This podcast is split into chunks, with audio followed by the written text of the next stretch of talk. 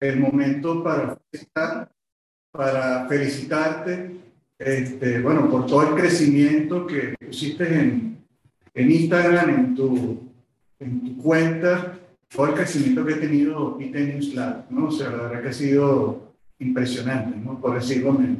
Y eso quiere decir que efectivamente estás llegando a rincones que probablemente ni siquiera tú eres imaginado. Entonces, bueno, nada, felicitaciones, Edgar.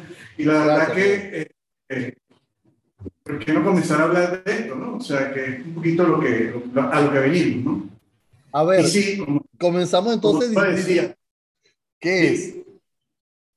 ¿Qué es? Bueno, vamos a ver una presentación, por favor, más que una presentación para mí, es una punta de ideas, ¿ok? Este, sí me gustaría que, como siempre, estemos este, pimponeando cualquier pregunta que tú me quieras hacer en la medida que voy avanzando, ¿no? De lo que es una fintech y, este, y un poco cuáles son las áreas y los tópicos que están tocando.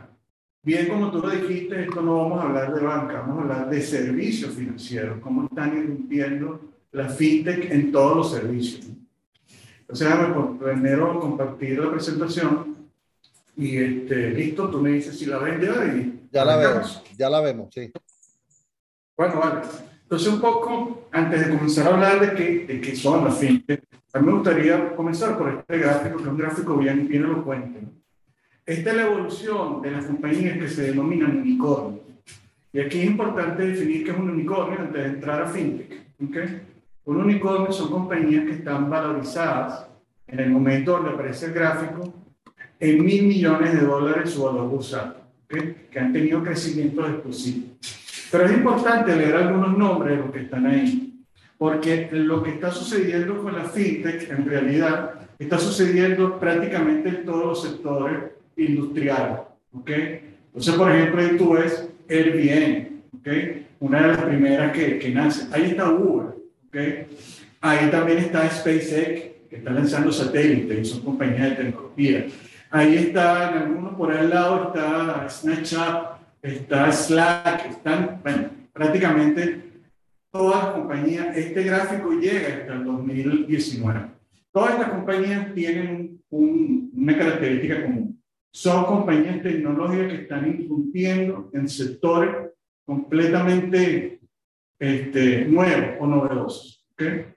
Este, Airbnb es un buen ejemplo, Uber es un buen ejemplo de cómo se, se irrumpe en un sector con tecnología a través de y ofreciendo una calidad de servicio impresionante. El en el sector hotelero y Uber en el sector transporte. ¿okay?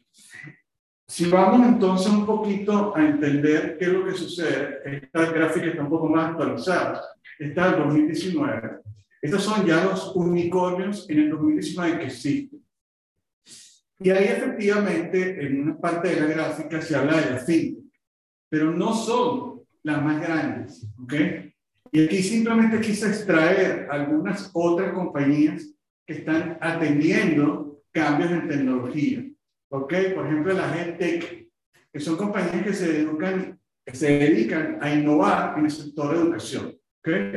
Este, o la GenTech, que son compañías que usan tecnología para innovar en el sector salud o todas las cadenas de suministro, supply, delivery que hemos visto aquí en Venezuela, todas esas compañías que colocan tecnología para entregar este, productos y servicios a la puerta de tu casa. Y eso básicamente existía antes, ¿no? Uno compraba en un chino y te llevaba un motorizado, te llevaba la comida a la casa. ¿Qué hay aquí distinto? Usan tecnología. ¿Ok? Y usan tecnología de forma masiva en su modelo de negocio. Y conectan puntas. Conectan la punta del, de la persona que quiere llevar la mercancía y la persona que quiere recibir. Y en el caso de inteligencia artificial, que es uno de los sectores más bonitos que vamos a empezar a ver en explosión, con los miedos y las cosas que generan, este, básicamente hay una explosión gigantesca. Hoy por hoy sabemos que hay inteligencia artificial que van a juicios, que representan a clientes y los ganan. ¿okay? Y eso, este, te comentaba en una, en una entrevista que hicimos para preparar esto, lo que está sucediendo, por ejemplo, ¿por qué es tan fácil invadir o entrar en, esa, en, esa, en ese nicho, por ejemplo, legal? Bueno, todos los que han visto series de, de abogado ve que al final del, del escritorio del abogado hay cualquier cantidad de, de, libros. El litigio americano es buscar casos que se parecen al caso que tú estás haciendo y buscar el, la, la propuesta que hizo el abogado para entender ¿okay? cómo yo la puedo utilizar en defender mi punto o, lo contrario, en, en, defender la acusación. Eso no es más que machine learning, comparar patrones, y eso lo están haciendo cada vez mejor las inteligencias artificiales. La, hace dos o tres semanas leí, leí a una persona que sigo este, que decía que ya estaban también haciendo análisis de cáncer ¿okay? en, esa, en salud. Entonces, pero lo importante es que ahí estaba el nicho y lo importante es que ellos lo que hicieron fue colocar tecnología para explotar. ¿okay? Y por eso quiero que nos llevemos el mensaje primero, la fintech no más que un subconjunto de lo que está pasando con todas estas compañías de tecnología que están irrumpiendo en sectores industriales. En una conferencia que estuve en Ghana decía que toda compañía se va a convertir tarde o temprano, y mejor más temprano que tarde, en una compañía de tecnología. Y que el sector es lo que lo va a hacer que se especialice. Bueno, esto es un buen ejemplo de lo que está sucediendo. ¿Ok? Entonces, bueno, ahora vamos a entrar en materia, que es una fintech. ¿Okay? Bueno, la fintech viene de dos conceptos. Viene del concepto de finanzas y viene del concepto de tecnología. Se suman los dos. ¿okay? Es aplicar tecnología para poder ofrecer servicios financieros. Y por eso quería de alguna manera este, extraer ¿okay? que, que no solo es para los bancos, es servicios financieros. Y vamos a ver ejemplos de pago, vamos a ver ejemplos de seguro, vamos a ver ejemplos de management. Y al final lo que vamos a estar viendo es que ciertamente ellos están irrumpiendo en, en, nichos de mercado que requieren cierto grado de especialización y que efectivamente o la banca no está o la banca no lo está atendiendo de manera adecuada. Pero eso no significa que la banca va a desaparecer. Y eso lo vamos a ver más adelante. Pero Miguel, eso significaría... Eso significaría que eh, la fintech puede ser catalogada como la competencia de la banca. ¿Eso es lo que me estás diciendo? Sí y no, ¿okay? dependiendo del servicio donde estés. ¿okay?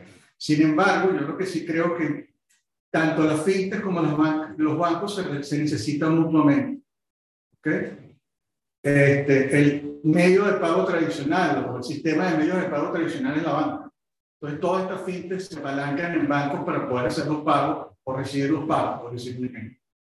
Entonces, lo que va a suceder a la final es que, que los bancos se van a enriquecer con, lo que está sucediendo en este movimiento y ellos también se van a enriquecer con lo que van a ser los cambios en la banca para poder ofrecer eh, servicios. Y eso lo vamos a ver un poquito más adelante. ¿okay? Okay. Ellos, los fintech, representan cambios profundos en la forma cómo se gestiona la tecnología, cómo se gestiona la compañía, cómo se gestionan los servicios, cómo se gestiona la metodología. Eso es una diferencia fundamental. ¿okay? Este, ellos están innovando no solo en el tema del nicho, sino en cómo hacer las cosas de una manera totalmente distinta. Colocando normalmente al cliente en el centro, como estamos haciendo todos aquellos bancos que están pasando por procesos de transformación digital, cambiando sus métodos, actualizando tecnología, etcétera, etcétera, etcétera.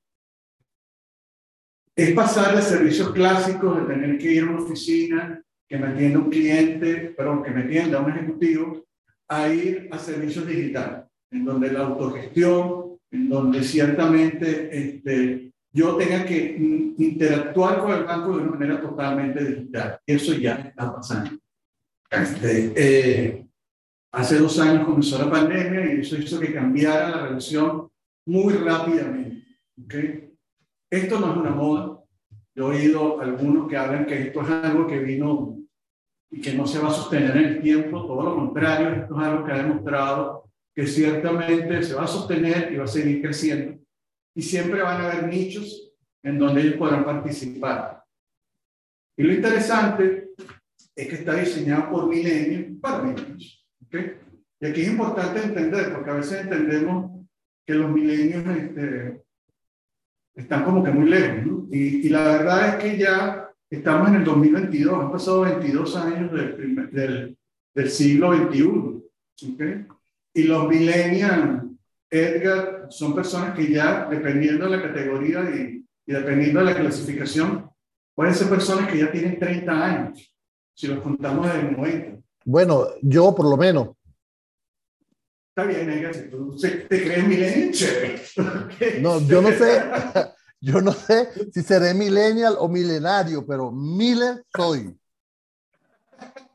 Pero bueno, es eso. Ellos entran en estas compañías, trabajan en estas compañías y ven mejoras que ciertamente pueden sacar, o estudian estas compañías y ciertamente ven mejoras que pueden sacar.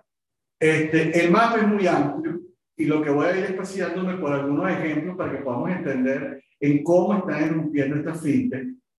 Y lo más importante es el tema de entender lo que sucede cuando las fintech empiezan a escalar. ¿okay? Este, bueno, ¿en qué clave? Aquí hay un punto, aquí hay un punto interesante, eh, Miguel, en este, en este concepto, y es la agilidad que tú estás diciendo que tienen estas fintech. ¿Ok? Entonces, eh, están creciendo esta agilidad que la da. Primero, los que están desarrollando la fintech o que no tienen regulación en este momento. ¿Qué le está dando la, la, la agilidad a la fintech? Una mezcla de cosas. Ok. Para mí, o sea, este, ciertamente eso de que no están reguladas, yo lo voy a poner entre comillas. Hay un esfuerzo gigantesco, este, y, y, y voy, a, voy, a, ir un poquito atrás, porque un banco está regulado, porque maneja dinero de la gente. ¿Ok? Y eso significa que este, básicamente tenemos que rendir cuentas a los entes reguladores. ¿okay? Pero la fintech también. Las fintech en este momento están entrando en marcos legales en prácticamente todos los países. México, está desarrollando, México ya desarrolló un marco legal, Brasil desarrolló un marco legal, nosotros tenemos un marco legal. Entonces, todas las fintech están comenzando a regularse. Okay. Este, creo que también el tema de la agilidad es porque van en nichos. ¿okay? Y eso también es importante. O sea, una fintech se especializa en un, en un, en un nicho de mercado y en unas soluciones de mercado, lo cual lo hace muy ágil. ¿okay? Porque, bueno, están pensando en un solo producto o en una sola solución, ciertamente a múltiples segmentos. Y mira el caso de, voy a hablar no de una fintech, voy a hablar de, de casos ya conocidos. Uber este, o Airbnb, ¿okay? lo que hicieron fue explotar al máximo una solución en un nicho de mercado cada uno de ellos. ¿okay? Ciertamente Uber ha ido creciendo en nichos, ¿ok? Pero lo importante es que cuando nacen, nacen en un nicho que les permite tomar decisiones muy rápido y no estar viendo distintos, distintos nichos a la vez, que eso a veces complica la decisión. Este, un poco que, cuáles son las claves que están utilizando esta fintech, bueno, la movilidad, ¿ok? Y la movilidad en el sentido de todo en el celular, ¿ok? Este, hay una estadística que dice que ya tú no te devuelves porque se te quedó la cartera, te devuelves porque se te quedó el celular. Y eso nos pasa. A mí me ha pasado, ¿ok? Todo el tema de la nube. Estas son compañías que nacen con infraestructura prácticamente en cero y que tienen muy poco dinero cuando nacen con la idea. Y lo que hacen es montar toda esa infraestructura ya de una vez en la nube, que les permite escalar, ¿ok? Este, inteligencia artificial y machine learning, ya di un ejemplo de eso todo lo que es análisis de datos. Este, voy a dejar el API de último, IoT, que es el, la Internet de las Cosas, todo el tema de ciberseguridad. Este, la gran invención del Bitcoin es el blockchain, los blockchain, ¿ok? Todo lo que es la realidad aumentada, que es un poco lo que trata de mostrar la foto, que es un celular mirando un paisaje y te empiezan a salir promociones, ventas, todo lo que está sucediendo, eso es realidad aumentada y la realidad virtual, que es todo el tema de metaverso que estamos viendo. ¿Por qué es lo de los APIs de último? Bueno, porque los APIs son Application Programming Interface, o sea, son interfaces que proveen esta fintech para poder de alguna manera interconectarse. ¿okay? Este, pero es que no solo están aplicando los fintech, también lo están haciendo los bancos. ¿okay? Y este es el puente de comunicación natural que va a empezar a suceder. ¿okay? Claro, porque fíjate, fíjate que, que, mencionas algo que ha sido un, quizás un baluarte para el sistema financiero en general, y es, son las famosas APIs, la puerta de entrada a mi sistema de datos, a mi sistema financiero, al, al, core de, de, mi empresa y la, el sistema financiero en general lo ha, lo ha tenido como, como una niña bonita y no se lo daba a nadie. Esa apertura empezó a ocurrir. ¿Por qué empezó a ocurrir? ¿Qué vio el sistema financiero para empezar a abrirse de esa manera con las API? Sucede que los bancos somos máquinas muy eficientes de hacer transacciones. Tenemos más de 100 años haciendo transacciones cada vez las hacemos mejor. ¿Ok? Este, y la realidad es que yo puedo vender esa transacción. O sea, cada vez que pase alguien por mi, por mi sistema, este, yo lo puedo vender. ¿Ok? Y eso es parte de lo que sucede con los apps. O sea, es la forma más rápida de crecer masivamente en transacción del lado de los bancos. ¿okay? Este, y del lado de la fintech es poder ofrecerle servicio a los bancos para que se puedan interconectar con ellas y también tener este, esa sinergia de actuar. ¿okay? Y, y, es importante porque este movimiento de API ya se está escalando a todo lo que tiene que ver con Open Banking. ¿okay? que es la banca abierta, que es un poco lo que tú dices, o sea, disponibilizar apps, ¿ok? APIs de todo índole, APIs de todo, de todo tipo, pero aquí como un punto importante que no quiero dejar pasar, que tú dijiste, el resguardo de los datos. Este, eso es una gran responsabilidad que tienen los bancos. Este, aquí los APIs no son para vender data del cliente, aquí APIs son para hacer transacciones, ¿ok? Del lado de los bancos. Eso es importante que todos lo tengamos claro. O sea, este, yo puedo tener, eh, por, por mis propias lógicas de negocio, validaciones si el cliente es o no es el banco, pero yo no voy a suministrar data, este, porque eso es, como, como, digo yo, es una cuestión de honor de los bancos, que la data es confidencial y se mantiene confidencial por cada uno de los clientes. Entonces los APIs no, solo, no, no son precisamente para que yo abra todos los sistemas y la gente pueda entrar de manera masiva a todos los sistemas. Es seleccionar puntos de acceso este, que permitan transar dentro de esta máquina, si lo queremos ver, de transacciones que lo hacemos bastante bien. ¿Ok? No sé si te contesté la pregunta, Edgar. No, sí, sí, claro. Definitivamente es, es, una oportunidad de negocio que antes no se veía, ¿no? Antes no se veía porque no existía quien lo, la solicitaba, ¿no? Pero siempre ha existido ahí. Es correcto. ¿Okay? Entonces, vamos a entrar en ejemplos. Este es uno de los que más me gusta. Este, y vamos a empezar a ver que ahora la FALTEC ya empezamos a cambiar. Ahora tenemos las que son Insurtech, que son las compañías de tecnología dedicadas a este, el negocio y el sector seguros. ¿okay? Y aquí esta lámina la, me la copié de una presentación de que de verdad es impresionante ver en dónde están entrando. Y aquí simplemente te voy a poner un ejemplo que es el que más me gusta que es la combinación de IoT, IA, okay, inteligencia artificial, en por qué nosotros tenemos que pagar todos juntos y pecadores el valor de un carro, o sea, una póliza de un carro por el valor que tiene el vehículo y no por el behavior mío como chofer. No sé si, si se entiende la diferencia. O sea, si yo soy pagarlo, pagarlo por uso. O sea, ¿cuánto usas el carro? Si lo usas mucho, pagas más, si lo usas menos, pagas menos, y si recorres más, pagas más porque estás más expuesto. ¿Eso es lo que quieres decir? No solo sino que también yo puedo poner sensores en mi carro y determinar cuando, si freno mucho, si acelero mucho, etcétera, etcétera, etcétera. Aquí empezamos a rayar conceptos, ¿no? ¿Qué tanto es mi privacidad este, versus el tema económico de la, del seguro? Y eso, cada, es un tema individual. Lo que es cierto es que hoy por hoy los seguros se pueden segmentar, ¿ok? Y se pueden segmentar como servicios por uso.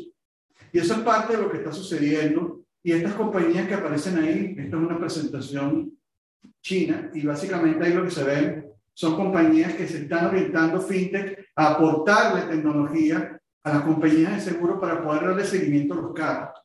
Pero no solo eso, hay compañías que también están haciendo todo el tema de autogestión. Hoy por hoy nosotros cuando tenemos algún incidente con el carro, tenemos que llevarlo a un centro de peritaje. El centro de peritaje está un perito, toma la foto, este, te, evalúa el, te evalúa el carro, te dice si va o no a proceder el incidente. Bueno, esta, esta plataforma móvil, que es el celular, te permite que tú seas el que toma la foto. Entonces ya no tienes que ir. ¿Ok? Este, y se la manda a un centro de peritales, donde tienes a los mejores peritos sentados en un escritorio, en operaciones no de campo y viendo las fotos que te envían. ¿Ok? Aquí hay otro concepto que también parte, la confianza. ¿Ok? Yo estoy confiando en que le está tomando la foto al cliente. El cliente del carro que es de él. Pero además tiene que tomárselo porque yo tengo un sensor que me dice que estoy al lado del carro cuando tomo la foto. Entonces yo creo que eso es importante. Todo el tema de blockchain, firma de contratos, y eso lo vamos a estar viendo repetido.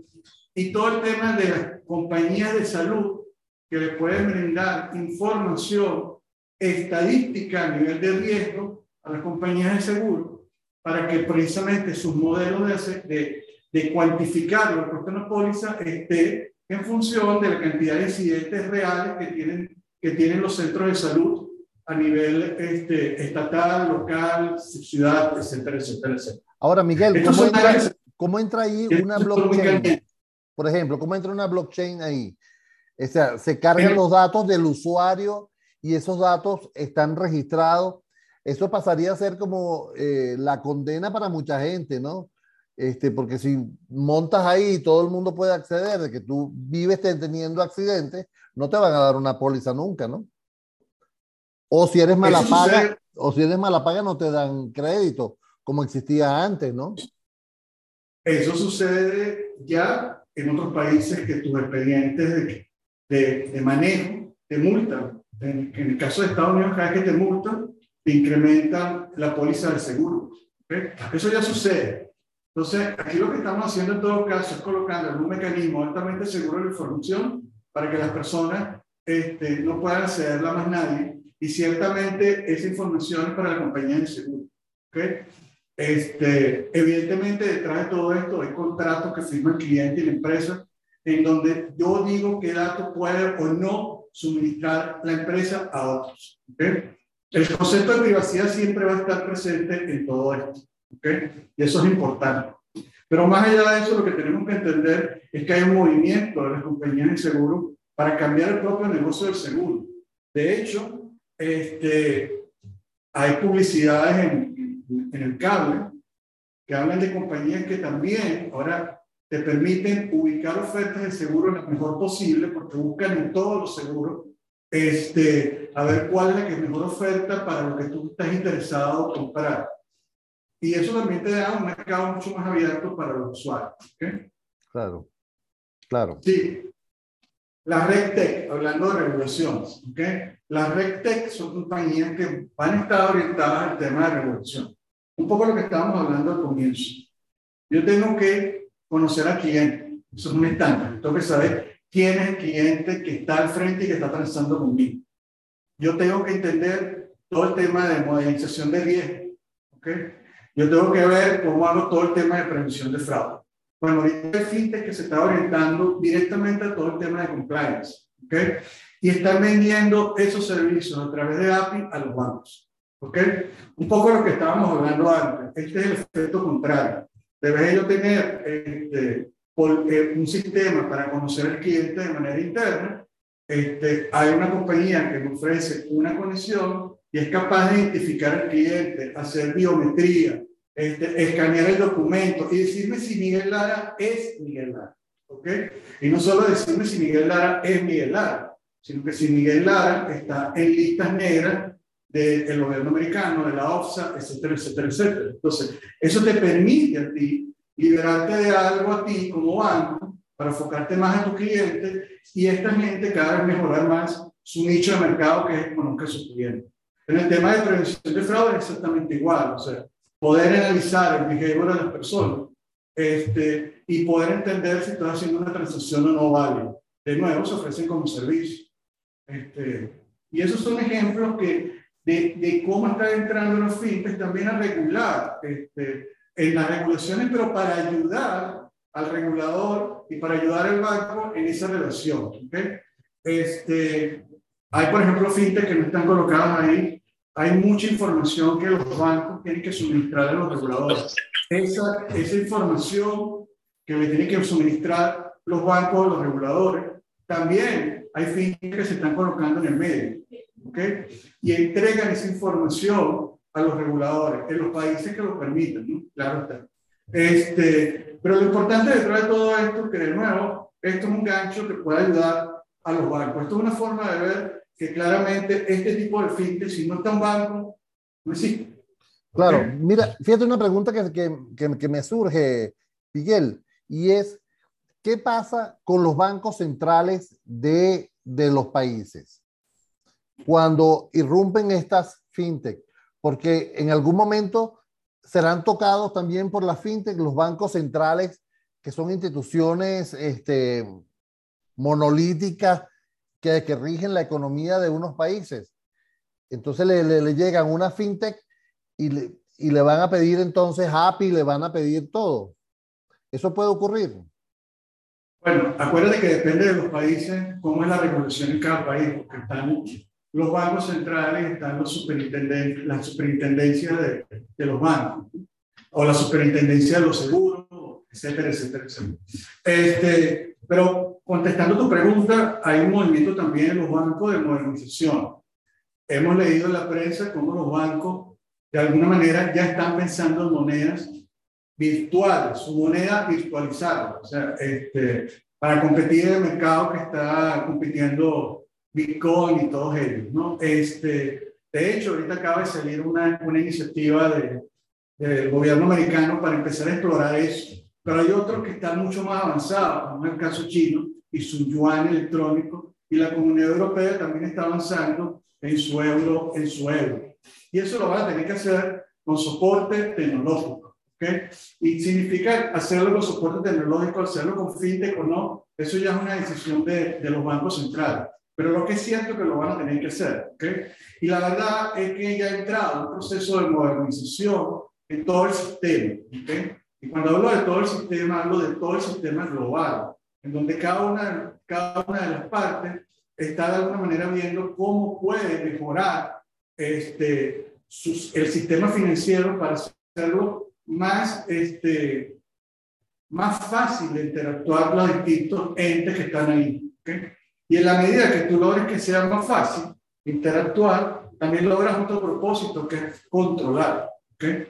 ¿Por qué? Porque en la medida que cada vez más actores de este estilo utilicen el sistema, por ejemplo, el sistema de medios de pago, yo puedo controlarlos y controlarlo en qué sentido, controlarlo precisamente para entender que la confianza de los depósitos de la gente está bien manejada. Entonces, nada, este, yo creo que hay un movimiento de los bancos centrales en general de modernización bien, bien, bien importante, a distintas velocidades. ¿okay? Este, de, de, de hecho, y, y, lo, y, lo, digo porque es así, el caso venezolano este, es uno de los que va más rápido. Estamos haciendo transferencias ya instantáneas, tenemos P2P, tenemos un montón de cosas que son proyectos gubernamentales, pero que han impulsado a cambiar de alguna forma el medio digital, que impulsar el medio digital. Entonces, la verdad que, que vamos muy rápido. O sea, y, y, a, y, a, veces como que nos comparamos con Estados Unidos y de repente en Estados Unidos hacer un cheque,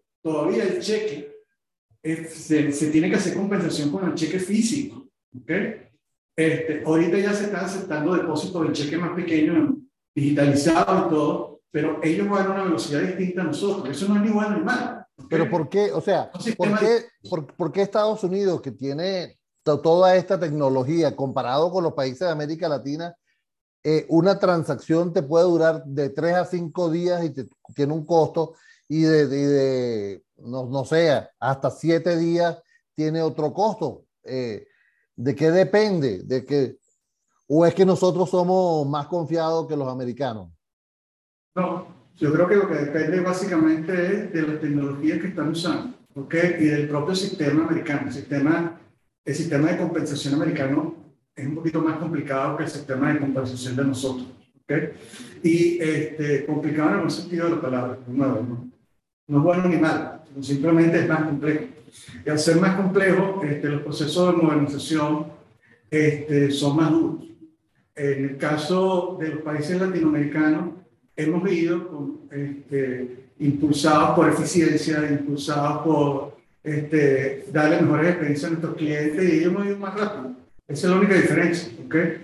Y yo creo que al final todos vamos a ir a una, a una velocidad de crucero. Todos estos proyectos, de alguna manera, están avanzando en cada uno de, de, de, los países, insisto, a velocidades distintas, pero están avanzando. Este, y si no, hay espacios que esos espacios son ocupados por otros. ¿no? Este, Y lo importante en todo caso es entender que esto está cambiando el sector. O sea, la tecnología está cambiando el sector. Hay una, pregunta, hay una pregunta en la sala. Dice, ¿existen USA diferentes legislaciones entre los, eh, entre los estados? Cada estado es libre de legislar de forma distinta este, Sorry. sus materias, ¿no? O sea, este, y la respuesta entonces sí. ¿okay?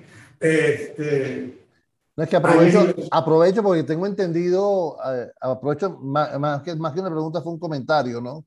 Eh, aprovecho porque tengo entendido de que hay una reserva federal nacional y después hay una reserva nacional, eh, una reserva por estado y cada, y, y cada cheque que tú pasas va a ir de reserva en reserva, ¿no? Tengo entendido que es así. Yo no soy muy ducho en la materia, pero tengo entendido que es así. Pues tengo buenos amigos que me explican. Bueno, en realidad el sistema americano es complicado porque cada estado tiene, tiene sus dependencias estatales. Entonces no es que haya una reserva federal, la reserva federal es la única reserva, por eso es federal. Pero lo que sí es cierto es que cada cheque pasa por el sistema de cámara de cada estado y luego si ahí no es, pasa al otro siguiente estado y así sucesivamente. ¿ok? Y también pasa con las transferencias. Entonces lo que sí es cierto es que eso hace que cada uno de esos pasos ¿okay? tome un tiempo de validación. Entonces este, puede hacer que, que, que eso haga que el sistema parezca lento. ¿Okay? Este, pero insisto, todo esto está cambiando a tal velocidad que, que, uno sabe qué es lo que puede estar sucediendo al interno. Hablemos un poquito de crowdfunding. Eso es conocido aquí este, porque hemos visto varias cosas haciéndolo en el GoFundMe, ¿no? O sea, que buscar fondos para operaciones, etcétera, etcétera, etcétera. Pero es que no solo es eso, ¿no? Crowdfunding, que es buscar fondos para materializar ideas, conceptos, etcétera.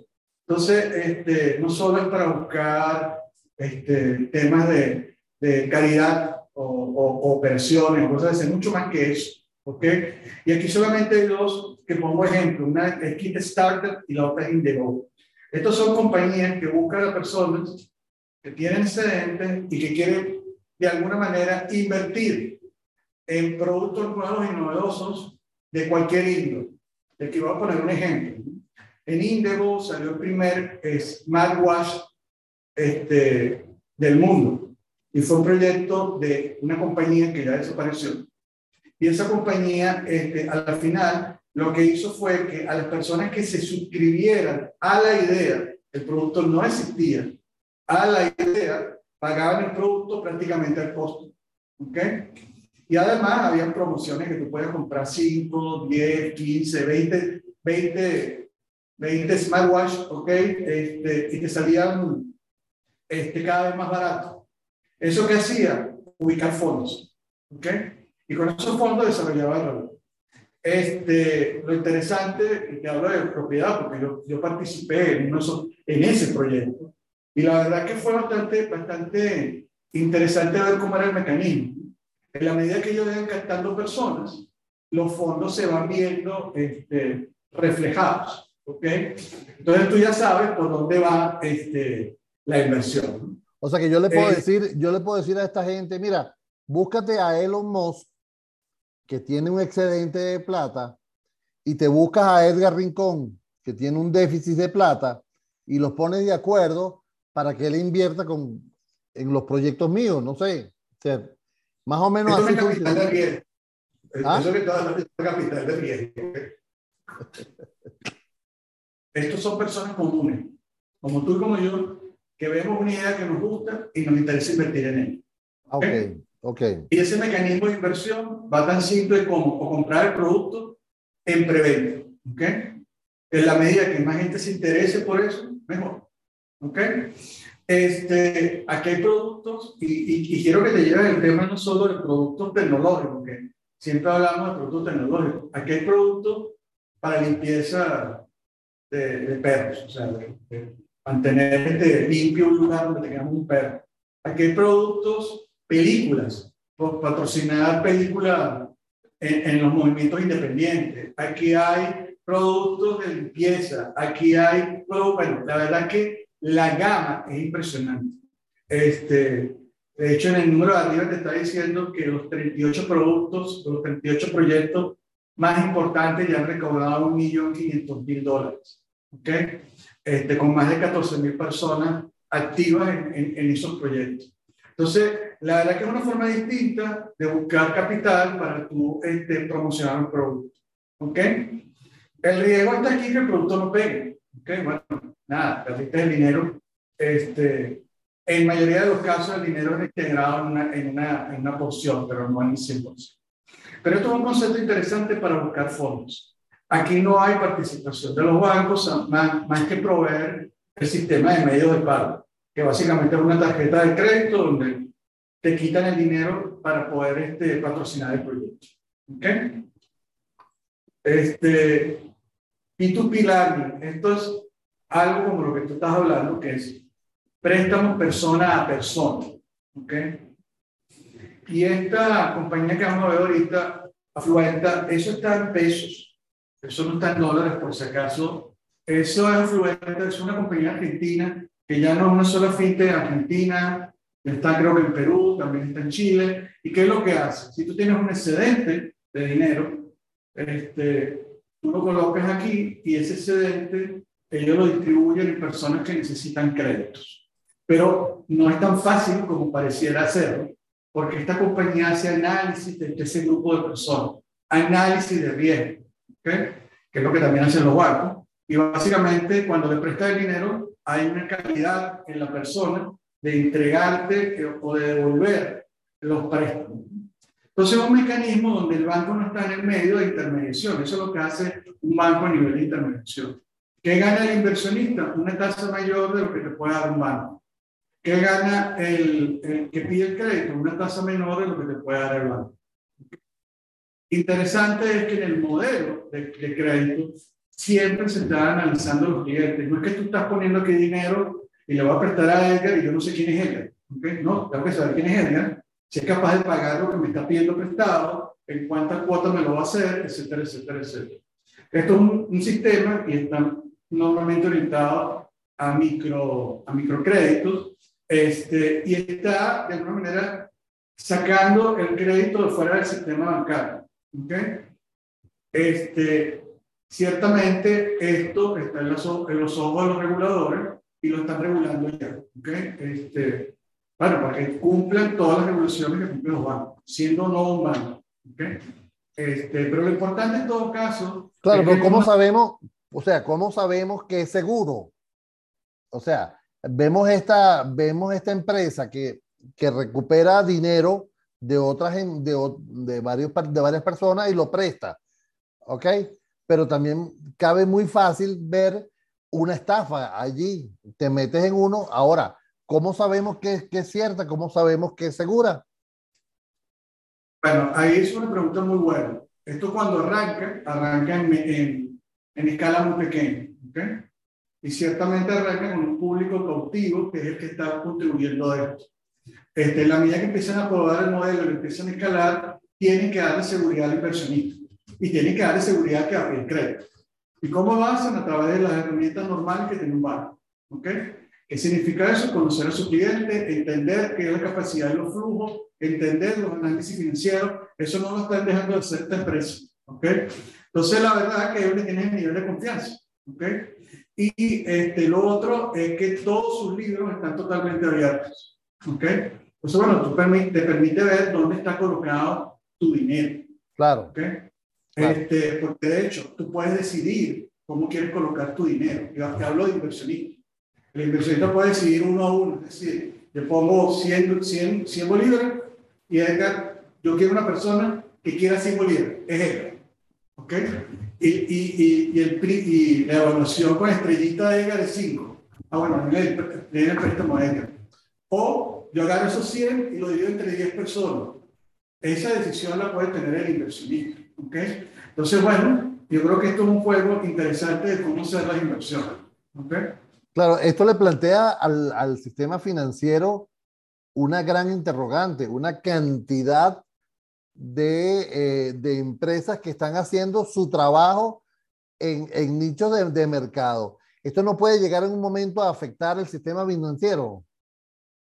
Yo creo que no, o sea, porque al final lo que va a suceder es que esa, esas empresas ¿okay? te van a generar, este, eh, ellos siempre van a estar en nichos y los bancos van a estar en otros nichos. O sea, yo no veo aquí a, a un gran inversionista colocando dinero para prestarle a miles de personas. ¿okay? O yo no veo aquí compañías grandes, llámese desde empresas, corporativas o grandes corporaciones, entrando en este mercado. ¿okay? Porque, bueno, no es su mercado. Este, y ellos tienen otros mecanismos de apalancamiento distintos. Entonces, la verdad que esto es simplemente una forma de ver las cosas de una manera distinta a un mercado donde quizás las personas llegarle es más complicado, que es el mercado del crédito. ¿Ok? Que de repente una, por eso son microcréditos, donde efectivamente hay bancos de microcréditos que, que atienden este, estos sectores, pero no en, todo, en todos los países con un nivel de fuerza grande. Entonces, bueno, creo que es importante eso. ¿Ok? Ok. Vamos entrando que son pagos digitales. ¿okay? O como dice abajo, cashless. ¿okay? Este, y aquí, más que hablar de P2P, C2P, D2P, todo lo X, tú X, ok, que hay, es entender un poco lo que está sucediendo con dos grandes compañías y volvemos a responderte la pregunta de qué pasa con los bancos. ¿Ok? Lo que ustedes ven abajo es el ecosistema de pago que tiene Amazon. ¿Ok? Amazon tiene tarjetas de crédito, tiene, tiene, tiene seguros, tiene efectivo, tiene este, en el mundo de persona natural y en el mundo de persona jurídica exactamente lo mismo. ¿Ok? Entonces, ¿qué es importante aquí? ¿Qué es lo que está detrás? Que hay un banco, que es Chase, en este caso, que está previendo los servicios de tarjeta, que está previendo los servicios de conozca a sus clientes, que está previendo de, son marcas compartidas, que está previendo de los sistemas de seguro, etcétera, etcétera, etcétera. Eso lo está haciendo Chase, ¿ok? Y detrás del Chase Simplemente lo que están son apificaciones que permite a Amazon poder entrar, mandarle los datos del cliente para pedir una tarjeta de crédito, que le entre en el proceso de aprobación, etcétera, etcétera, etcétera. O sea que toda la infraestructura de Amazon está basada, todo lo que estamos viendo de Amazon, de pago y todo eso, no es propio de ellos, sino pertenece al Chase. Amazon apalanca la mayoría de los procesos que están ahí a nivel de financieramente hablando, pero el Chase le da servicio financiero. ¿Okay? Es como lo que pasa con Apple Pay, este, que es la otra que tenemos ahí. La tarjeta de crédito de Apple es Golden Sachs, ¿okay? Golden Sachs. Es una tarjeta de bono, ¿okay? Y en realidad este, es una tarjeta de crédito que Apple, de alguna manera, está brindando a sus clientes con unos servicios totalmente diferenciados, inclusive de la propia tarjeta del banco que lo origina, ¿no? Pero al final el banco le está dando sus servicios. Lo interesante de todo lo que está sucediendo en estas dos compañías es que esas compañías que se han ido transformando, no solo en la parte de tecnología, sino que están ya empezando a ofrecer servicios financieros. ¿okay? Y el caso de Apple, inclusive, está yendo un poco más allá. Apple está anunciando, bueno, no Apple, aquí hay que ser consistente. Este, analistas de Apple están diciendo que Apple va a anunciar, ya que los iPhone, por ejemplo, no los va a vender va a ser una opción. No venderlo, sino pagarlo como un servicio. Y cada año tú lo vas a poder cambiar. O sea, en leasing. Estamos hablando de que los iPhone vienen ahora en leasing. Algo así. ¿Ok? ¿Y qué ganan con eso Apple? Más activos, porque los iPhones siguen siendo propiedad de, de, de, de Apple. ¿Ok? ¿Y qué, gana, ¿Y qué gana el cliente? Actualizaciones automáticas cada vez que se le venzan. Pero además, empieza a generar un mercado de refugio, porque cada vez que Apple agarra un iPhone de estos usados, lo puede volver a comercializar y vender. Entonces, un círculo... Eso le aumenta los activos a Apple, entonces. no solo eso, Apple acaba de comprar una compañía, una fintech de inteligencia artificial para los análisis de crédito de los bancos, perdón, de crédito de los clientes. Esa compañía es de, de origen inglés, ¿ok? Y es una fintech que estaba ofreciendo servicios de Inglaterra y la acaba de comprar. ¿Para qué? Para ellos poder hacer el análisis de su cliente. Además que ya conocen muy bien al cliente, o sea, el comportamiento, lo mismo que pasa con Amazon. Amazon conoce muy bien tu comportamiento, entonces te ofrece ofertas en la, medida que, que, te vayas interactuando cada vez más con, con estas marcas. Pero es importante entender que en este nicho de mundos de pago, aquí como te das cuenta, compañías que no son, que no son financieras, que no son bancos, ofrecen productos, servicios financieros. O sea, todos todo ofrecen más o menos lo mismo. Pagos, este, seguros, este, créditos y bueno, el negocio de, de, las tiendas que no es menor, que también cada vez que pasa un servicio por ahí, te cobra. ¿Ok? Inversiones. Okay. Inversiones básicamente son fintech que se orientan a invertir, ¿ok? Este, a los clientes, aquí solamente hay tres, este, pero en realidad esto es un mercado que está creciendo de manera explosiva y no solo invierten en, en acciones, sino en fondos de retiro y te ayudan a, a, a controlar tus gastos. Este, entonces, bueno, eh, eh, es importante entender que en el tema de inversiones es un mundo que va a crecer cada vez más, ¿ok? Y en donde vamos a estar cada vez más insistentes día colocando fondos, ¿ok? Este, y ciertamente ellos ganan por las prestaciones que venden. Este, pero fíjate que de nuevo, nos hemos paseado por un montón de cosas, ¿ok? Que son servicios con eso del sistema financiero. No estamos hablando solo de bancos, ¿ok? Y que al final todos estos servicios, de alguna manera, están detrás algunos bancos, o bien ofreciendo la transacción de compra-venta, o bien ayudando, como es el caso de Chase, análisis de crédito en el caso de Amazon. ¿Okay? Blockchain, la verdad que aquí este, creo que me queda apenas siete minutos, no quiero extenderme. Esto podemos hablarlo en una conferencia aparte. Eh, Edgar. Mira, Miguel, hay un punto que me gustaría aclarar aquí, ¿no? Porque hay algunas, eh, algunos bancos que están adquiriendo eh, las fintech que crecen. Entonces, ¿qué, ¿qué pasa en este caso? Pasan a ser un departamento dentro de la empresa, dentro del banco, y le quita esa agilidad porque entra en la dinámica propia de, del banco. No, o sea, en realidad no. Este, no puedo hablar por todos los bancos, por un caso que, que conozco bien, pero no voy a reservar el banco, un banco internacional. Ellos compran la compañía y la mantienen independiente. Porque ah, saben que si la, meten dentro de la, si la meten dentro de la compañía, no necesariamente la agilidad se puede perder. Entonces la mantienen independiente. Lo que sí hacen es que la alinean a su estrategia comercial. ¿okay? O sea, este, y en algunos casos buscan exclusividad del producto. ¿ok? Claro. Importante, solo los bancos compran fintech. Vimos que Apple compra fintech, que es una compañía tecnológica, pero también vemos que compañías como Movistar en España está comprando fin. ¿Okay? Entonces, la verdad que es un ecosistema en donde ciertamente cada quien busca el interés que, el interés que vale la redundancia le interese abordar y ese nicho que cree que puede explotar es mejor en conjunto con la compañía. Como te decía, ¿cómo ves, cómo, ¿cómo, ves la avanzada de las billeteras en nuestro país, eh, Miguel? Es una pregunta que te hacen. Y un saludo para el amigo Gastón que nos está, nos, nos está mandando un saludo por aquí. Bueno, ahorita en este momento, la verdad que estamos con, con el tema de, de, la revolución de los FIT. ¿okay? Y ciertamente, hasta que las compañías no se pongan a derecho y derecho pasar por la revolución, que insisto, no es buena ni mala, es, la, es lo por lo que tienen que pasar, ellas van a poder liberarse. El movimiento que hubo de billetera fue muy importante. ¿okay? Pero también hubo un movimiento por parte de los bancos que fue el tema de P2P, que aún fue movimiento. ¿Okay? Entonces, yo, yo sí creo que en el caso particular de nuestro país, la verdad que este, esas integraciones van a empezar a pasar poco a poco. ¿okay? Y lo que sí es cierto es que todo esto es global, todo lo que hemos hablado es global. Entonces, bueno, cada, cada país lo adoptará a una velocidad y a un ritmo, pero lo que es evidente, como lo dije en la primera lámina, una de las primeras que esto no es una moda. Vamos a tener que entrar aquí, nos guste o no nos guste, ¿ok? Y, y la verdad que cada vez más rápido, entonces es importante.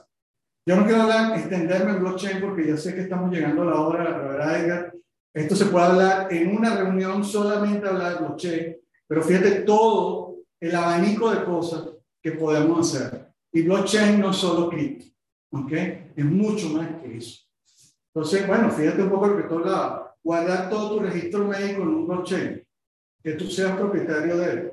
Y cuando vayas a cualquier, a cualquier hospital, en caso de emergencia, tomen esa información y sepan de entrada todo lo que te ha hecho en toda tu vida porque está en un blockchain es interesante.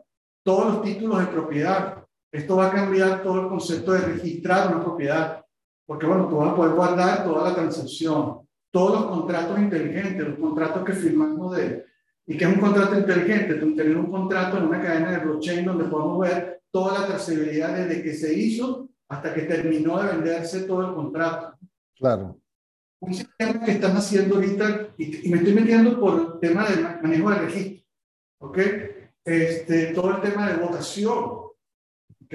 También se puede hacer a través de, blockchain, ya hay algunos países que lo están investigando, y todo lo que es registro de propiedad intelectual igual, ¿no? Este, esto es importante porque esto va a cambiar la forma como gestionamos básicamente este, todos los temas de documentación legal que nosotros tenemos. Y no voy a entrar acá porque la verdad que se puede, no podemos extender mucho tiempo. Pero hay que mirar todas las áreas de construcción que tienen, que tienen los bitcoins. Y en cada una de ellas te aseguro que hay una fintech explorando. ¿Ok? Claro. Y ya para cerrar, ¿qué pasa con los bancos y qué sucede con los digital banking? Bueno, la verdad es que yo quiero ser optimista, ¿no? Este, y, y, y, soy optimista por lo que estoy viendo y el movimiento que está sucediendo. La banca se está transformando y la banca va a utilizar buena cantidad de estas fintech este, en asociaciones este, o con compras o como lo queramos ver el modelo cada país, cada banco lo, lo, lo, tendrá, pero para transformarnos en mejores ¿okay? Y la verdad que eso está empezando a suceder. ¿okay? Y lo que sí es cierto es que esa velocidad lo va a imponer en cada país, las regulaciones de cada país, pero lo que sucede es que los bancos no, van, no vamos a desaparecer. ¿okay? Este, los bancos vamos a mejorarnos con todo el tema de la fin. Siempre habrá áreas de competencia, eso es bueno para todos, y lo interesante en todo caso es saber explotar esa fintech a favor de nuestros usuarios, ¿okay? o sea, poderla de alguna manera ayudar y generar valor para nuestros usuarios. La verdad que con esto termino. Este, Edgar, este, Muchas gracias por, por, la invitación y espero, espero que haya sido claro un poco este paseo que tuvimos por... No, mira, que ha sido súper interesantísimo la, la, presentación, pero lo que me tiene asombrado, Miguel, tú te puedes parar y moverte para ver si el camarógrafo que tú tienes es tan hábil que te sigue. ¿Aló? ¿Me escuchas? ¿Ah? Este, aquí estoy.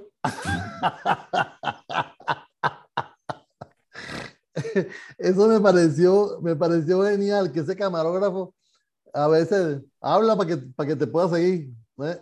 Ya, ya, ya simplemente dice sí y él, escuchó y vino para allá. Ah. Este... qué bueno, qué bueno. Mira, eh, no, me, me, pareció interesante, Miguel, esta, esta charla del, de hoy, de, de verdad que ha sido súper enriquecedora, ¿ok? De verdad que me gustó muchísimo. A muchos en la sala nos, nos pareció también interesante la, la, la charla. Déjame parar aquí, que estoy haciendo una loquera aquí. Ok. Este, me ha parecido interesantísimo. Eh, muchas preguntas en la sala, muchas preguntas que, y muchas felicitaciones para, para ti, para toda la, la, el, el, trabajo que estás, estás, llevando adelante. Por mi parte, yo quiero agradecerte eh, siempre la, la, la, disposición que tienes para conversar conmigo. De verdad que me gusta muchísimo. Somos grandes amigos y, y conversamos además de tecnología, de muchas otras cosas, este, siempre, ¿no? Es así, verdad, agradecidísimo con el espacio. Sé que quizás me extendí un poco el tiempo, pero bueno, creo que es importante ver este, esta visual de que no solo la banca va a cambiar, sino que va a cambiar a muchas, a muchas industrias. Este movimiento que están haciendo estas compañías de tecnología en distintos sectores. Y que a la final yo creo que todo esto va a beneficiarnos a todos, a todos por igual. Lo que hay que darle tiempo al tiempo. Mira, eh, me han preguntado sobre esta presentación. Esta presentación va a estar disponible en los canales de IT News Lab, eh, tanto en YouTube como en Spotify. Pueden, los invito a seguirnos, a, arroba IT News Lab en todas las redes sociales. Allí estamos poniendo información, como lo decía Miguel, cosa que agradezco el detalle. Eh, hemos crecido muchísimo porque somos un portal de noticias B2B, no estamos en el sector de consumer, estamos en el, en el sector de B2B dando informaciones a los ejecutivos. Por eso hemos crecido tan rápidamente porque no había nada en el mercado que le hablara a ese sector. Los invito a seguirnos. Gracias, Miguel. Nos toca despedirnos y darle las gracias a nuestros patrocinantes como son Upside y es el, el canal de SAP que usted puede recomendar, que usted puede llamar para cualquier solución o cualquier emergencia que usted tenga. Los amigos de Upside lo van a atender. También están los amigos de Galanet con el ancho de banda de que puede ser residencial, puede ser, puede ser eh, corporativo, tienen diferentes planes están en varias ciudades del país, están en Caracas y en los Altos Mirandinos, y también, por supuesto, a los amigos de ESET con sus sistemas de seguridad basados con los amigos de Logintel. Si usted quiere ser canal de Logintel, usted puede comunicarse con ellos y tiene todas las soluciones. Miguel, tu saludo, un gran placer. Me saludas a todo el banco. ¿Ok? Y felicitaciones por esa tecnología que, que demuestras ahí. ¿ah? Increíble. Tú Gracias. Tú, cuídate mucho, ¿eh? Tú y tus gadgets. cuídate. Chao. Chao. Gracias a todos.